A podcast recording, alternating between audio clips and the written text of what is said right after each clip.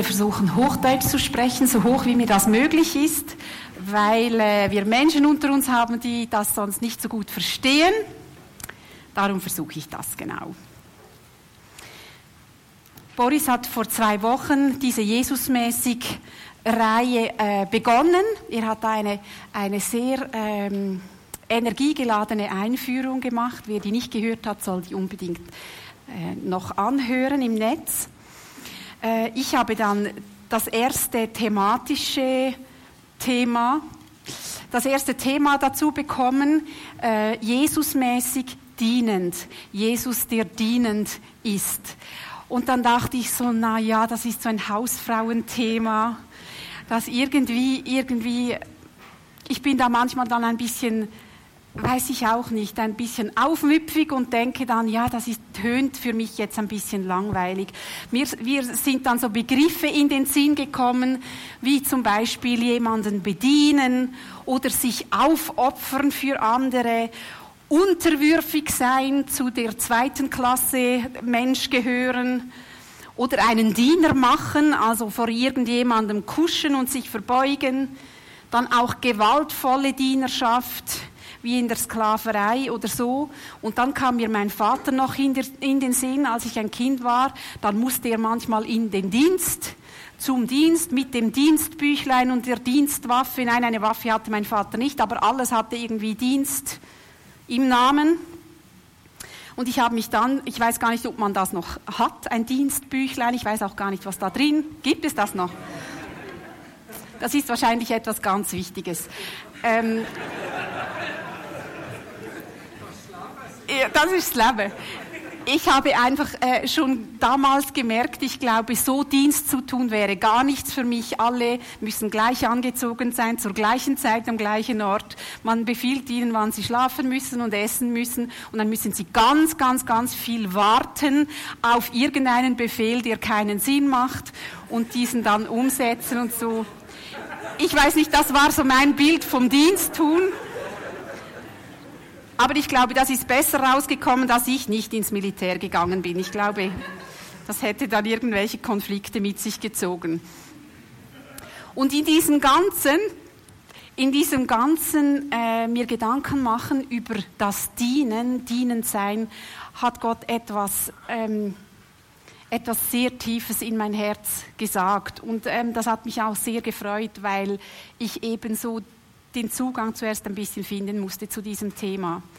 Ich habe äh, einen Satz gelesen, ich weiß nicht mehr, wer den gesagt oder geschrieben hat. Ich habe einen Satz gelesen, der hat sich bei mir im Herz festgehakt, der hat geheißen, im Dienst oder im Dienen wird Gottes Schönheit sichtbar. Und plötzlich hat Gott vor mir wie eine, eine große Welt aufgetan über all die Menschen, die einen Dienst an anderen Menschen äh, verrichten und das seit Jahren und das mit viel Hingabe und viel Treue.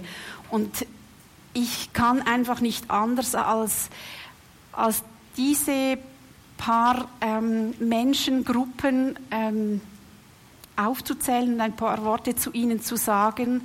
Äh, ich weiß, das ist nicht, das sind jetzt nicht alle Menschen betroffen und so, aber diese Gruppen, die sind mir ganz besonders aufs Herz gekommen. Und ich glaube, dass Gottes Schönheit in ihrem Dienst sichtbar wird und Gott ihnen auch einmal, darf man das so sagen, wirklich danken will für diesen Dienst, den sie tun, Tag für Tag, Woche für Woche, Jahr für Jahr zum Teil. Als erstes sind mir die Menschen in den Sinn gekommen, die andere Menschen pflegen. Pflegen im Spital, immer und immer wieder die Betten sauber machen. Und gerade wenn der Dienst fertig wäre, hat wieder jemand ins Bett gepinkelt und man muss alles noch wechseln. Und, äh, und die Leute verstehen nicht, dass man nicht wie im Hotel einfach die Tüchlein im Badezimmer auf den Boden schmeißen kann und die dann schon gewechselt werden, die so viel aushalten müssen. Auch Menschen, die Menschen pflegen zu Hause, die Menschen mit Demenz, äh, begleiten und pflegen jeden Tag und die immer wieder das Gleiche fragen und immer wieder das Gleiche nicht mehr wissen und wieder davonlaufen und wieder einfach unglaublich viel Energie brauchen. Ich glaube, es zeigt Gottes Schönheit, wie Menschen treu für solche Menschen da sind. jeden Tag und auch wenn es schwierig ist und auch wenn man nicht mehr mag und wenn man ähm, wenig geschlafen hat. Oder Menschen, die mit Menschen zusammenleben, die an Depressionen leiden. Das ist so zermürbend und schwierig, wenn das Gegenüber einfach immer traurig ist und nicht mehr mag und nicht aus dem dunklen Zimmer herauskommen will. Und man versucht und versucht, diesem Menschen zu dienen. Was mir auch so aufs Herz gekommen sind, äh, sind oder ist, sind diese Menschen, die ähm, die ein öffentliches Amt innehaben, die sich in der Politik abstrampeln und immer und immer wieder die gleichen Dinge diskutieren müssen und irgendwelchen Leuten Sachen erklären müssen, die es halt dann am Schluss doch nicht verstehen oder gleich sehen oder was weiß ich. Es gibt viele Menschen, die unglaublich viel Zeit von ihrer Freizeit investieren, um mitzugestalten, was in unseren Dörfern passiert, in unseren Städten oder in unserem Land oder die sich der Feuerwehr anschließen. Ich, zuerst dachte ich, eigentlich wäre es cool mal zu hören, wer geht alles in die Feuerwehr. Ich meine, wir denken eigentlich nie über die nach, bis dann mal das eigene Haus brennt. Dann ist man dann schon sehr froh, dass irgendjemand mal freiwillig entschieden hat, in, in die Feuerwehr zu gehen. Und ich möchte einfach allen danken, mega fest, die immer in diese Feuerwehrübungen gehen und lernen, wie man das macht, ein Haus zu löschen und Menschen zu retten und keine Ahnung, was man da alles machen muss. Ich gehe nicht in die Feuerwehr. Aber das ist, das ist wenn es darauf ankommt, eine unglaublich wichtige Aufgabe. Eine weitere Menschengruppe, die einen sehr großen Dienst äh, verrichtet, sind Menschen, die Angestellte haben, die für andere Menschen zuständig sind auch wenn die Wirtschaft schwierig läuft, versucht, ich habe das bei meinem Vater erlebt über Jahre, versucht, die Arbeitsplätze zu erhalten, versucht, die Kurzarbeit herauszuzögern oder was auch immer und, und ähm, das Klima gut zu gestalten in der Firma. Und jedes Mal, wenn so ein Chef entscheidet, seine Mitarbeiter respektvoll zu behandeln und ihnen auf Augenhöhe, auf, auf Augenhöhe zu begegnen, ist das ein Ausdruck der Schönheit von Gott.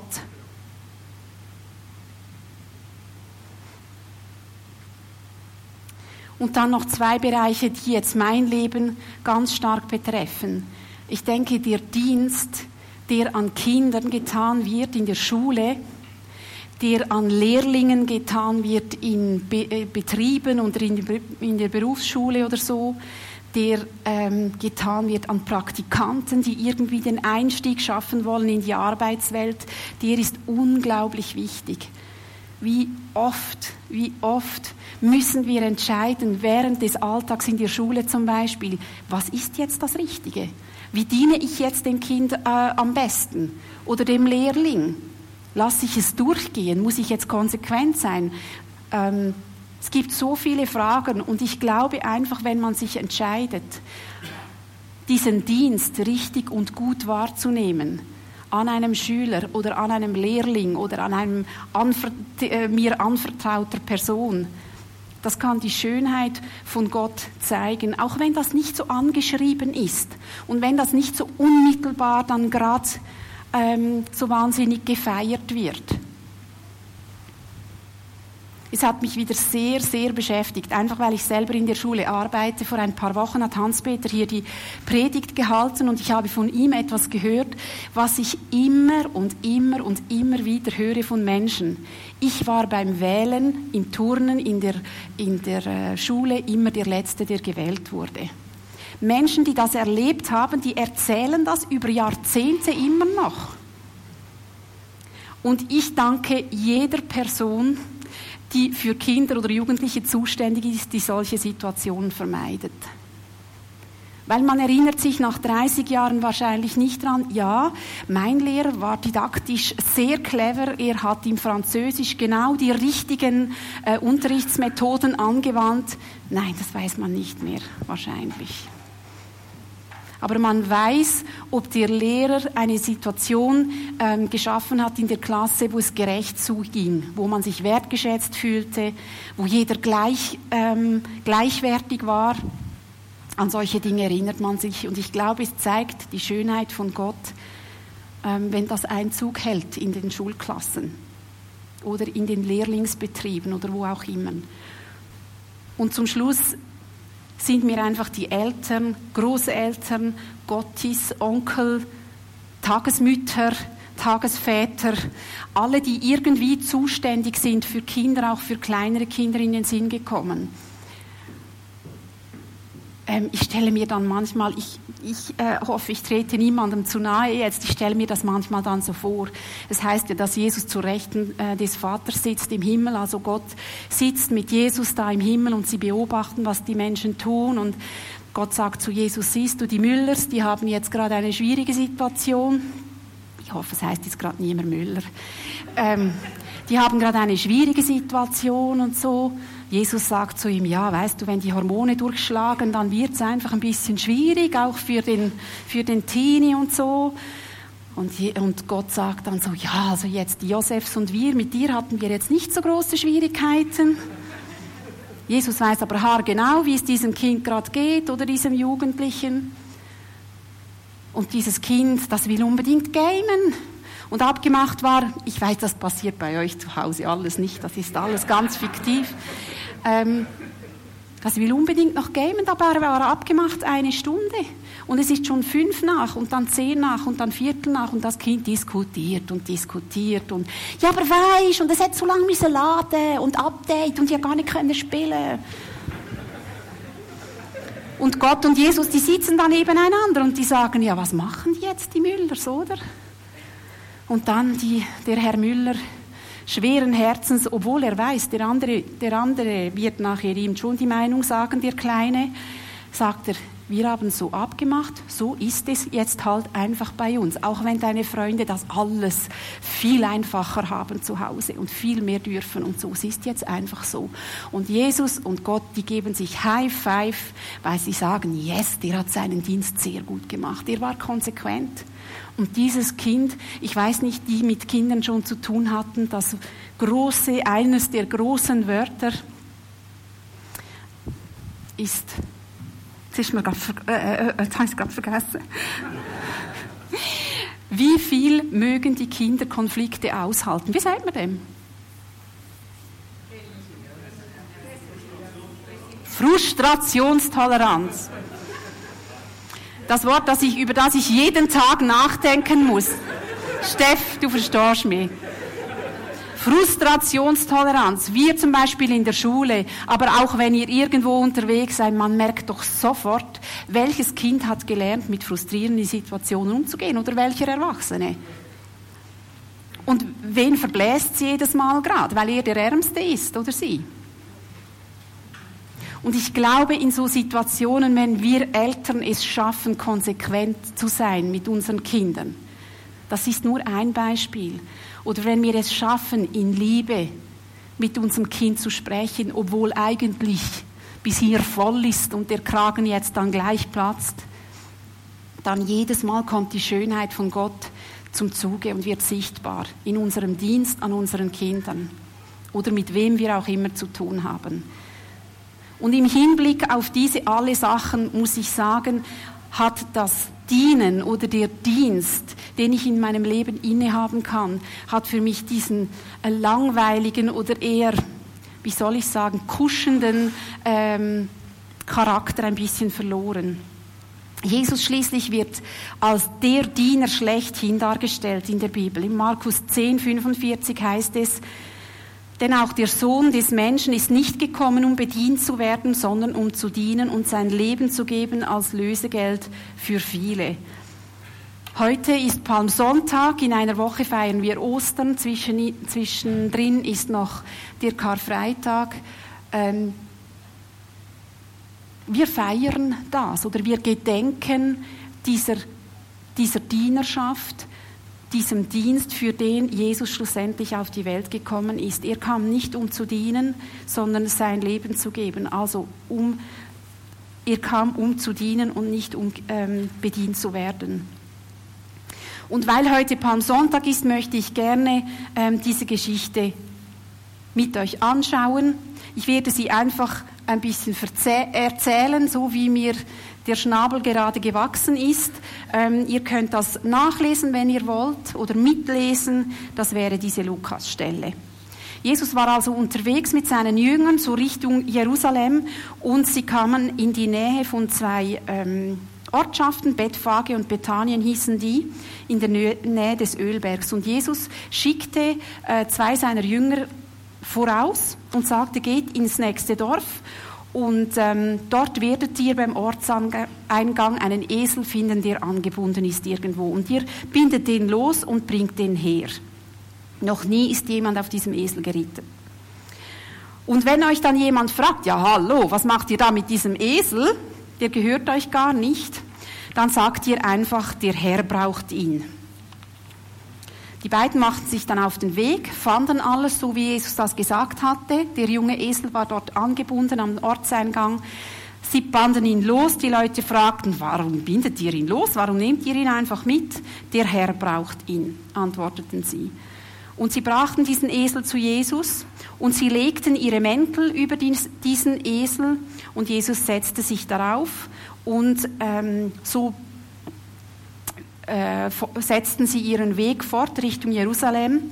Die Leute auf dem Weg, die breiteten ihre Mäntel äh, auf der Straße aus, sie legten Zweige von Bäumen oder von Palmen darauf, äh, damit Jesus darüber reiten konnte.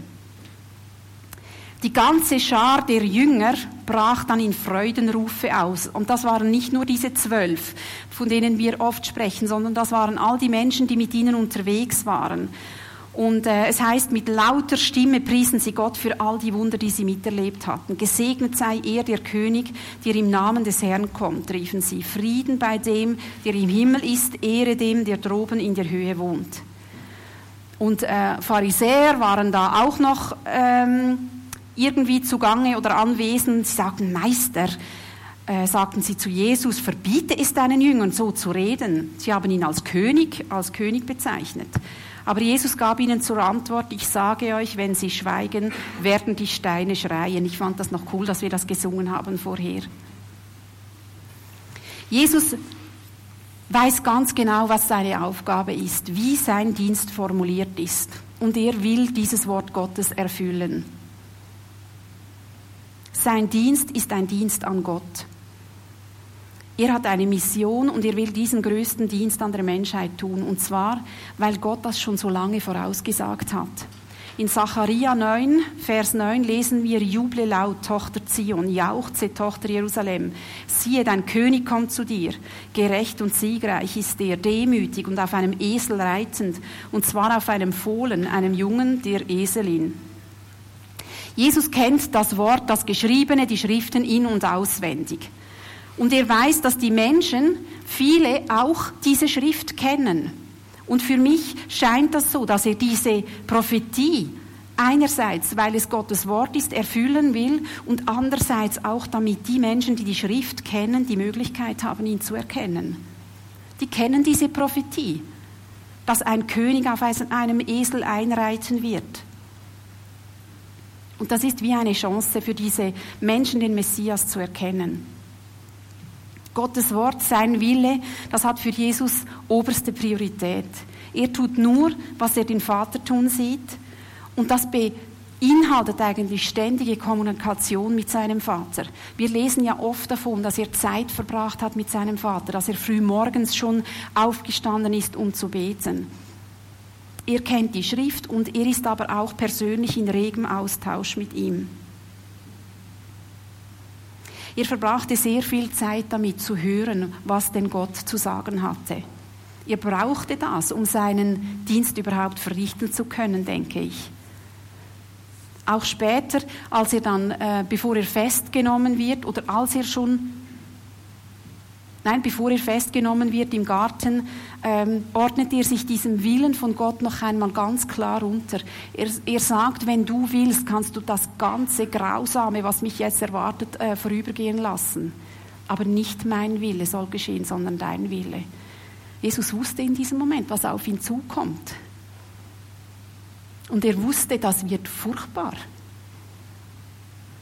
Ich denke, er als Mensch, es hat ihm auch nicht wahnsinnig viel geholfen zu denken, ja, das geht ein paar Tage und dann ist dann alles vorbei. Der musste da durch, wie du und ich da durch müssten, wenn wir Menschen, also wenn, wenn er als Mensch hat so gefühlt, wie wir Menschen fühlen würden. Aber er sagt nicht das, was ich will, sondern das, was du willst.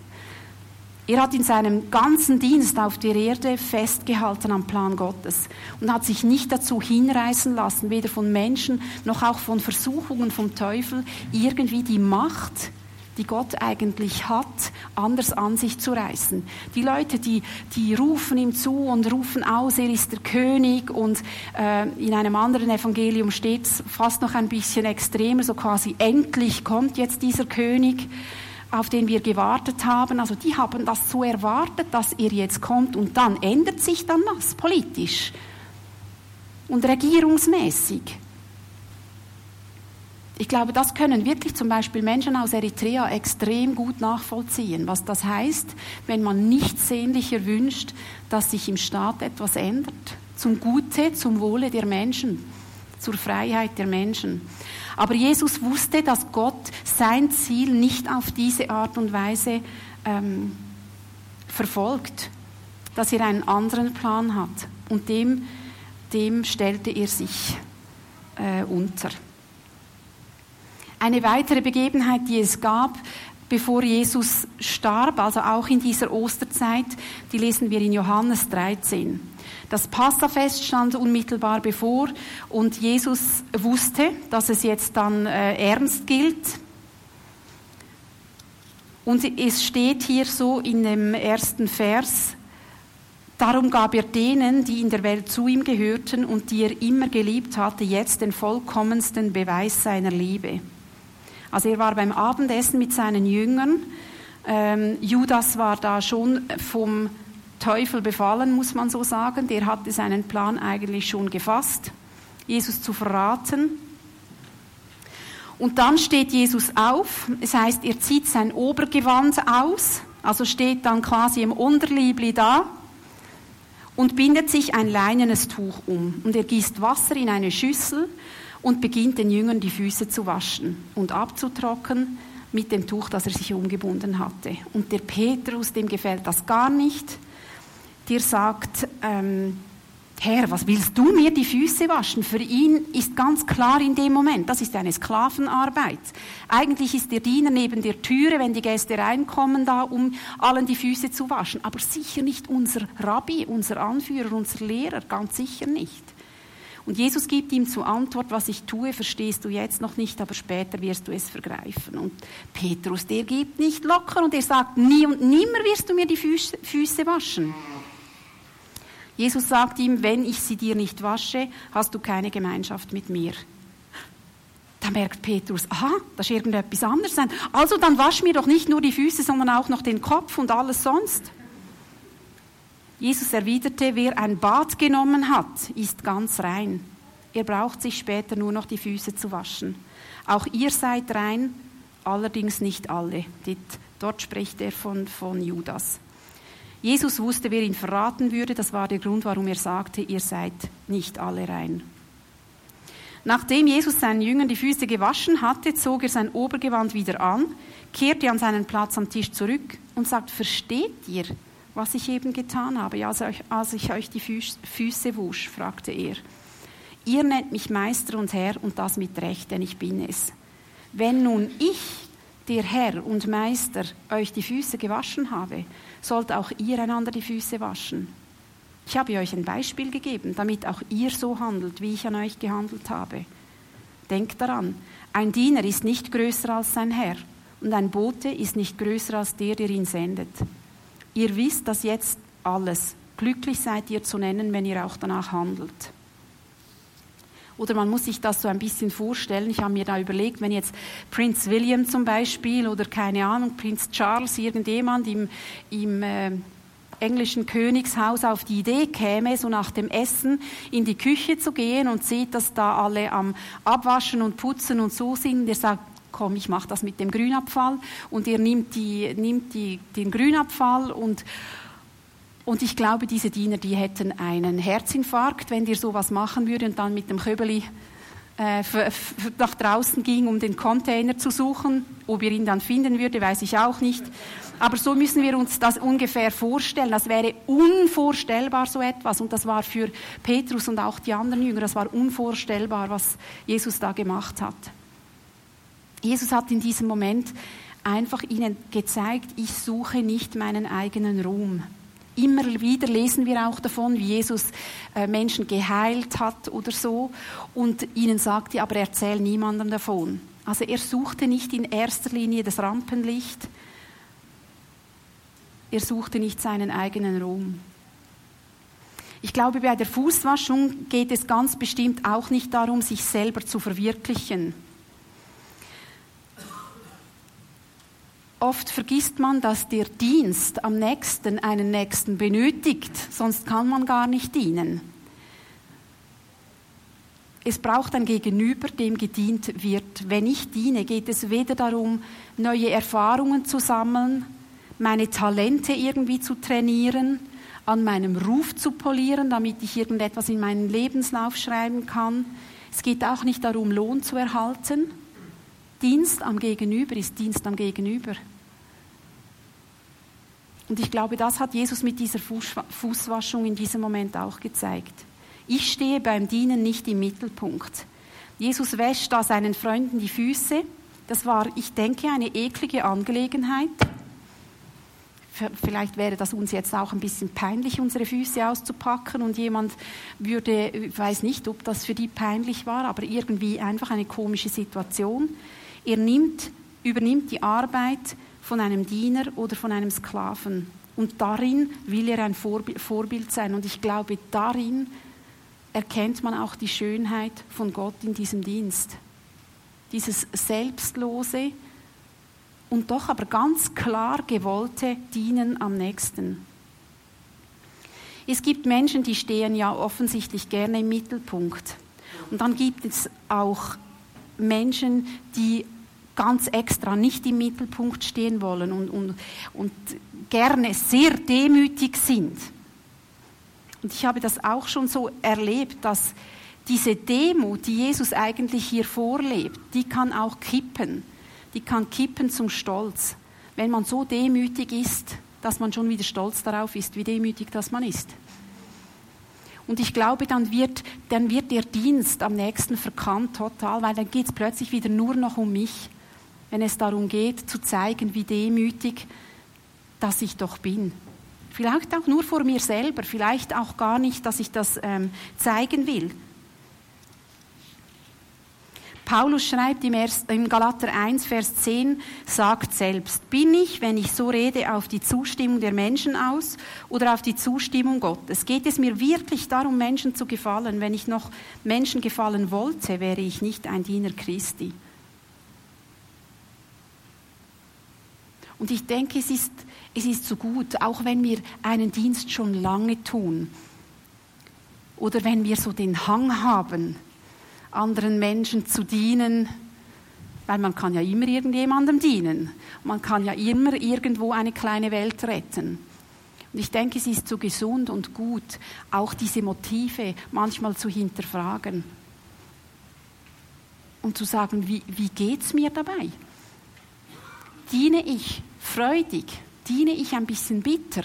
Finde ich es einfach, jetzt wäre dann schon mal umgekehrt auch ich dran. Und diese Gefühle zu haben, ist total normal und ich glaube, die muss man auch zulassen, die muss man auch manchmal rauslassen. Das ist sehr wichtig für, für mich, um, um meinen Dienst, den ich am anderen tue, immer wieder zu hinterfragen. Das Dritte, was mir sehr wichtig wurde in dieser Geschichte, ist, dass an Jesus Handlung die einfach pure, herzliche Barmherzigkeit von Gott sichtbar wird. Alle Lehren, alle Taten, sein ganzes Leben, sein Tod am Kreuz ist ein Bild für Gottes Liebe. Das ist das Motiv, das ist der Motor, den Jesus in sich trägt. Diese Liebe, die Gott in ihn gelegt hat für die Menschen.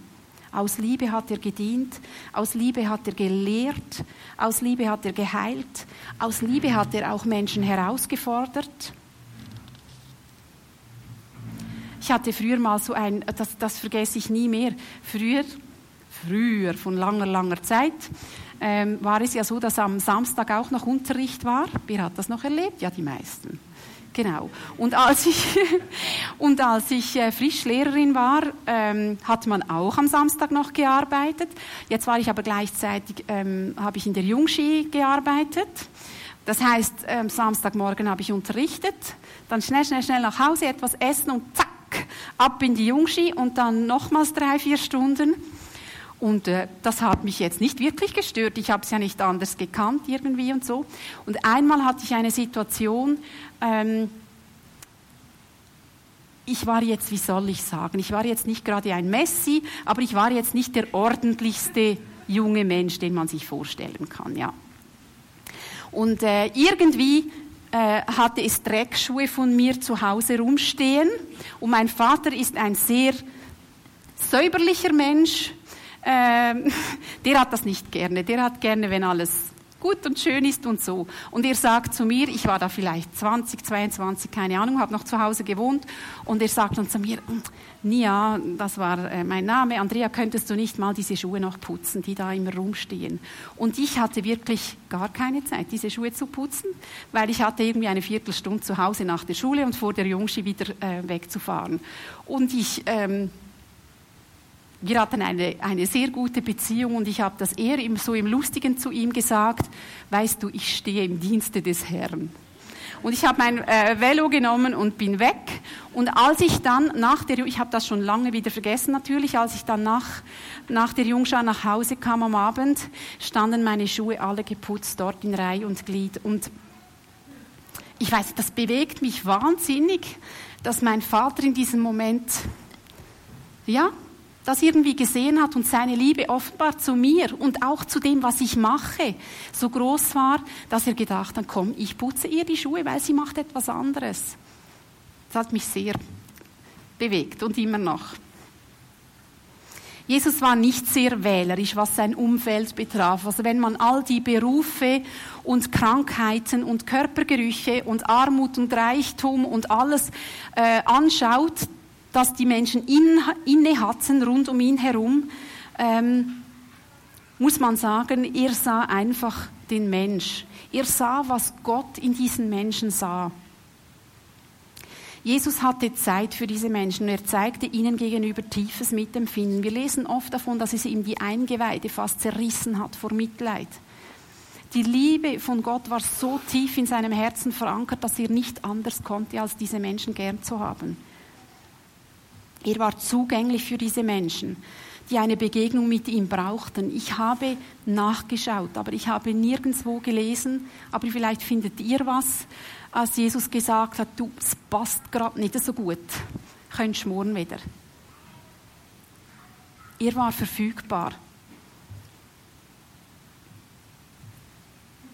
Was mich auch so gefreut hat, wie die Liebe Gottes da zum Ausdruck kommt. Er hat das Beste im anderen gesehen. Wenn er, wenn eine Begegnung stattfand, zum Beispiel mit so einem offensichtlichen Sünder wie einer äh, Ehebrecherin oder einem Zöllner oder so, seine Worte, die waren immer Zukunft gerichtet. Gehe und sündige nicht mehr. Oder komm, jetzt will ich bei dir essen kommen. Also er hat, er hat immer er hat sich immer entschieden, aus Liebe diesem Menschen ähm, zu begegnen. Und er traute den Menschen zu, dass er sich veränderte. Das war sein Dienst. Er traute den Menschen sehr vieles zu. Ich meine, so das Paradebeispiel ist, dass er Petrus diese Gemeinde anvertraut. Und man schon so denkt, hat er sich das gut überlegt in ein paar Situationen. Aber er traute seinen Jüngern zu, seinen Dienst weiterzuführen, obwohl sie so waren, wie sie waren. Jesus bot seine Liebe immer wieder an. Nicht so auf eine anbieternde Weise irgendwie, auf eine, eine liebliche und so Weise, ihm war dieses Angebot seiner Liebe oder der Liebe von Gott sehr, sehr ernst, weil er wusste, wenn jemand sich mit dieser Liebe von Gott konfrontiert sieht, kann das Leben verändern. Das ist unglaublich einschneidend für einen Menschen, wenn er die Liebe von Gott erlebt in seinem Leben. Und ihm war auch klar, dass für jeden Menschen diese Türe offen ist. Ich meine, wenn wir das Leben von Saulus, der zum Paulus wurde, anschauen, das war ja so offensichtlich, dass der sogar nicht nur einfach kein Interesse hatte, sondern wirklich gegen die Arbeit von Jesus ähm, unterwegs war und ähm, sich wirklich irgendwie gegen Gott gestellt hat in unserem Verständnis. Aber die Tür, die war offen und Paulus hat das, hat das ergriffen und hat ähm, hat die Liebe, konnte sich von der Liebe von Gott irgendwie anstecken lassen. Jesus hat immer auf die Liebe von Gott hingewiesen. Das ist es auch, was mich so äh, entlastet irgendwie. Manchmal haben wir auch, vielleicht geht das euch nicht so, mir geht das manchmal so, dass wenn ich jemandem etwas diene oder in einem Dienst stehe, auch Angst habe, dass diese Person sich nachher an mich klammert und dass ich gar nicht mehr atmen kann und ich dann immer zur Verfügung stehen sollte und, und eigentlich diese Person gleich bei mir wohnen muss und, und alles. Und das kann einem wirklich dann äh, sehr zusetzen.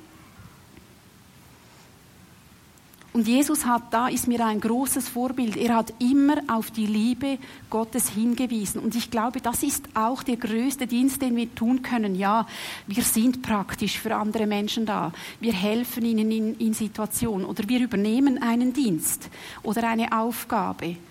Und trotzdem darin immer wieder diese Menschen an Gott zu hängen und nicht an uns. Ich glaube, das ist ein großer Schlüssel auch für, für unseren Dienst, dass wir den überhaupt tun können, dass wir diese Menschen nicht selber mitschleichen die ganze Zeit, sondern ähm, dass wir sie versuchen, an Gott zu hängen und immer wieder zu, äh, zur Mündigkeit zu, zu bringen. Was denkst du, was sagt Gott jetzt zu dir?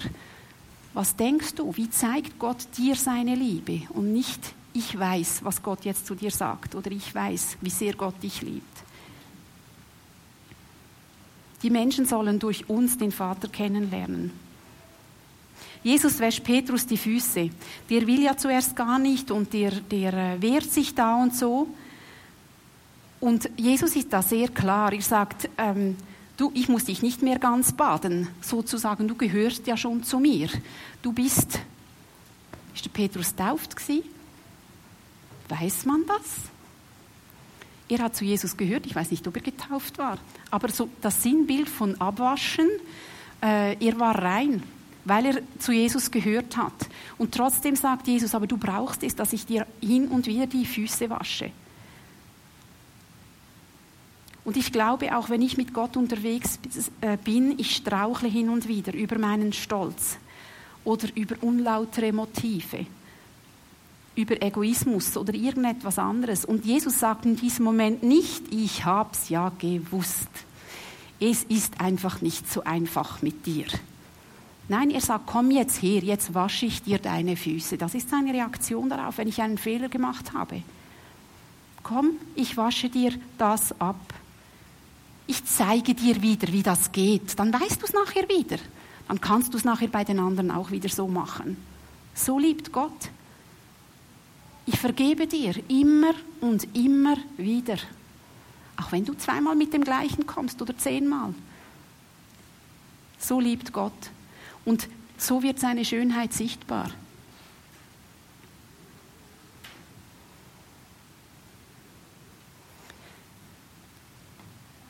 Ich habe so in meinem Leben gerade so verschiedene Dinge erlebt. Es ist ja nicht immer so einfach, oder? Wir haben auch von Boris gehört, es, äh, zum Beispiel, Jesus hat sich jetzt nicht darüber geäußert, wie er zur Homosexualität steht. Ich glaube, das war ein Beispiel, das du gebracht hast. Es gibt so viele Fragen und Entscheidungen, die wir treffen müssen, von denen wir jetzt nicht nachlesen können in der Bibel, wie wir das machen sollen.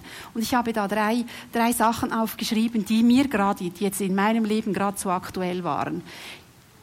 Jemand bettelt dich äh, auf der Straße um Geld an. Dann denkst du, ja, was mache ich jetzt? Was, die, nein, sicher gebe ich dem kein Geld, der kauft sowieso nur Alkohol oder Drogen oder sonst irgendetwas. Oder ist das nicht richtig? Wie, was dient jetzt ihm am meisten? Setze ich mich hin und sage, so, wie heißt du eigentlich? Wie geht's dir? Was dient dieser Person in dem Moment? Eine andere äh, Situation, die wir immer und immer wieder erleben, in der Schule jetzt zum Beispiel. Es gibt Kinder, die wollen ihre schlechten Noten nicht zeigen zu Hause. Eigentlich müssten sie alle Noten unterschreiben, aber da gibt es Kinder, die beginnen zu weinen, sagen, ich kann das Blatt nicht teilnehmen. Ja, was machst du jetzt? Sagst du, ach komm, dann zeigst du es halt nicht. Aber dann weißt du ganz genau, die Eltern, die schreiben dann zu Hause alles auf und die rechnen dann den Durchschnitt aus und dann meinen sie, ihr Kind sei, sei super gut, weil es die schlechten Noten nie gezeigt hat. Du weißt aber auch, dass je nachdem das Kind dann wirklich äh, ziemliche Maßnahmen zu Hause zu spüren kriegt, wenn es nur eine Dreier äh, hatte in der Matheprobe, obwohl es es vielleicht einfach nicht besser kann. Was machst du da?